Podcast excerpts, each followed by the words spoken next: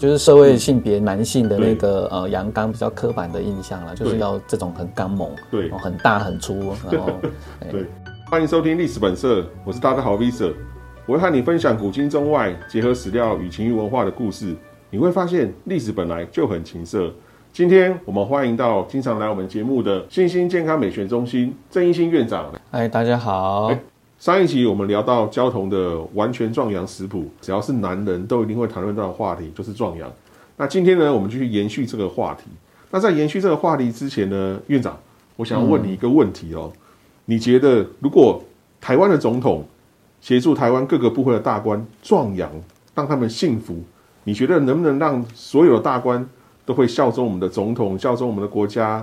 为老百姓卖命，然后让台湾人民更幸福呢？你的答案会是什么呢？呃，我觉得个人的幸福是应该是可以啦，我个人的幸福应个该是可以。人个人哦。OK OK，我根据历史上面的故事来判断呢，我觉得答案应该也是肯定的。为什么呢？因为呢，清朝的一个很有名的皇帝叫做雍正，大家基本上应该都是透过戏剧认识雍正的。嗯，那雍正就曾经协助他的大臣壮阳，然后呢，大臣真的是非常非常感动啊，所以就决定要为他效忠，为清朝卖命，那给清朝人民过得很好的生活。所以我们就从这个故事，我们先来谈一下雍正跟壮阳之间有没有什么连结。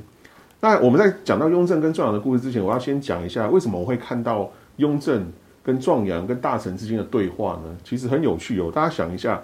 在古代没有手机，没有赖，但皇帝如果想要跟他的心腹大臣讲一些悄悄话，他应该怎么做呢？那除了当面见面谈之外，当时有一个很重要的制度叫做密折，就是上密折是一个很有效的方法。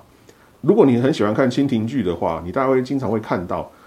清朝的皇帝通常会撕去把一个夹子上面的封条撕掉，然后叫太监拿了个钥匙来，然后把这个夹夹子打开，然后你才能够取出这个密折，然后开始会读这密折里面的内容。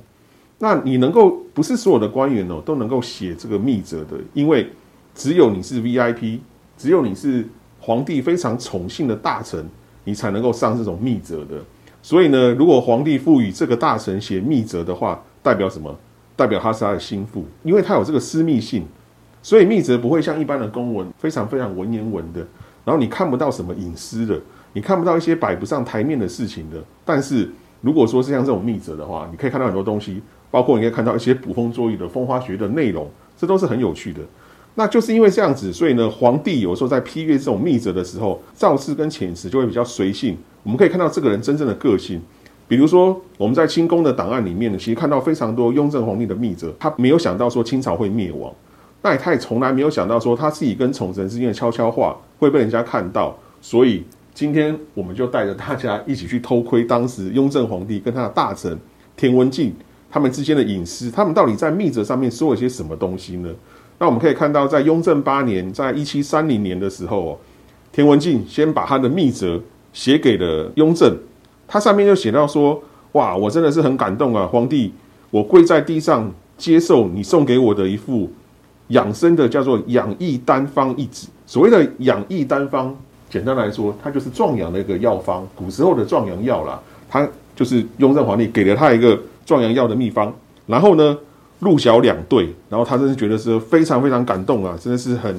很激动，皇帝居然能够给他这些东西，所以他就强调说。”那只要我只要我还有能力，因为他当时已经快七十岁了，他觉得我只要还有能力，我一定会为你效忠的。雍正就跟他讲说啦，哦，这种这个秘方呢，是实际上是有一个人献给我的。那我用完之后，嗯，觉得是还蛮平顺的，而且吃完之后大有帮助，代表什么？嗯，这个可能基本上真的是有壮阳的效果。而且呢，好东西跟好朋友分享，雍正呢就决定要把它赐给他。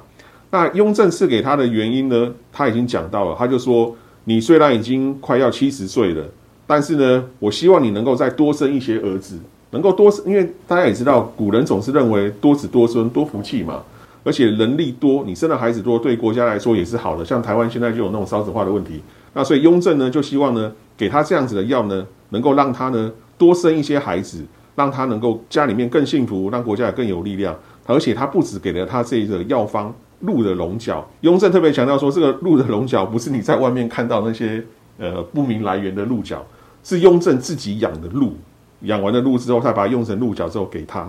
所以我们从这边可以看得出来，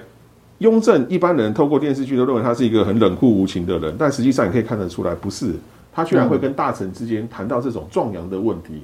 而且他会告诉你，我愿意协助你壮阳，所以那我们可以知道说，因为这样的关系，所以他对皇帝更效忠、更卖命。那我从这边想要问一下院长，通常一般男人，那他会想要壮阳的原因是什么？真的有可能像是雍正所说的就是只是为了要多子多孙、多生孩子吗？嗯嗯，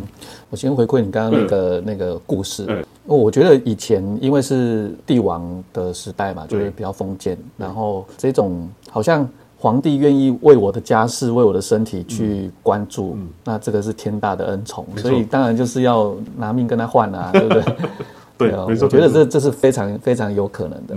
壮阳的原因其实还蛮简单的哦，背后有几个重点呢。第一个是性愉悦，嗯，就是性满足哦，就在生理满足的部分。嗯，第二个是征服伴侣。对哦，这个会是有心理的满足。嗯，第三个就是我们可以对这个生育啊会有帮助。嗯，身体越强壮越健康，那性越和谐哦，然后频率就会性爱的频率就会增多，那就越容易怀孕嘛。哈，这个是社会层面传宗接代的一个部分。嗯，壮阳一般指的其实就是勃起的能力还有状态啦。嗯，通常也就是我们呃常常在在希望的就是迅速跟确实哦，确实什么就是确实很硬，确实很挺哦。那其实。你刚刚讲的那个故事，在古代壮阳还有一个强大的动机，嗯，哦，这个需求就是彰显自身的这个阳刚气质，哈，自己很猛嘛，在生物领域上面，只要身体够猛，你就可以处于一个巅峰，哦，还有保有这个地位，就比如说这个狮子一样，嗯，古时候有钱人家这个这个呃员外的三妻四妾啊，哈，那当然如果性能力不好，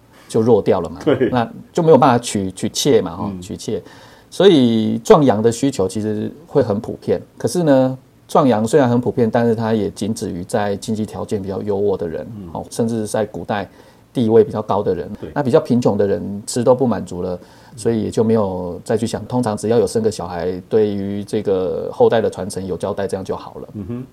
所以我记得前几次我们有讲过这个保暖思淫欲，指的就是经济条件好嘛，才有心情去想到这一些享乐的事情，尤尤其是性嘛，哦。对。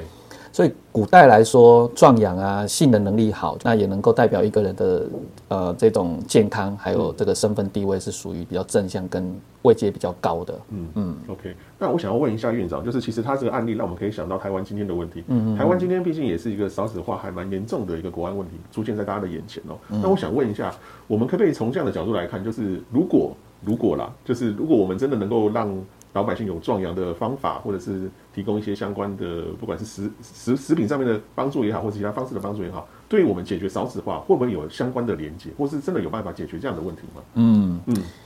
生育小孩这个在古代可能是就是结婚的第一目标，对。但是其实现在的人啊，生小孩他并不在那个规划里面哦，所以少子化的原因很多啦，它并不是只是。呃，处理个人的身体的壮阳，嗯，这个我觉得还差了一大段的路，所以基本上我们认为。壮阳是不能解决少子化的，当然当然，因为它真的是一个很复杂的问题啦。是，对对，所以不过我觉得刚才我听到院长讲到一个还蛮重要的地方，就是古代的人会认为壮阳是一种权力的象征。那实际上我们透过很多社会学家的理论也好，他们也会认为说，在男女性爱关系当中，男生为什么想要壮阳？其实很大的一部分原因就是他想要享受在性爱当中那种权力的支配欲望。嗯，所以在那当中，他觉得我只要性能力很强大，我就能够支配这整个性爱的过程当中。所以他们会想要去壮阳，一个很大部分就是因为他们觉得自己阳痿了。没有办法去支配这个权利的，所以他会想要求助这样的方式。是啊，像比如说还有各种的那种阴茎手术啊，加大加长啊，对对对，其实那都是在反射一些男人他基本上对他自己权利弱失的一种恐惧感。对，就是社会性别男性的那个呃阳刚比较刻板的印象了，就是要这种很刚猛，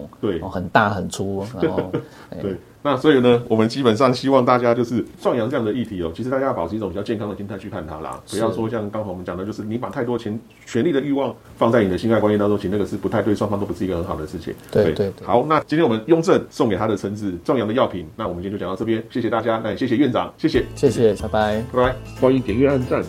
我是大大好 Visa，下周历史本色继续聊历史与情色，一起成为探索历史的好色之徒，拜拜。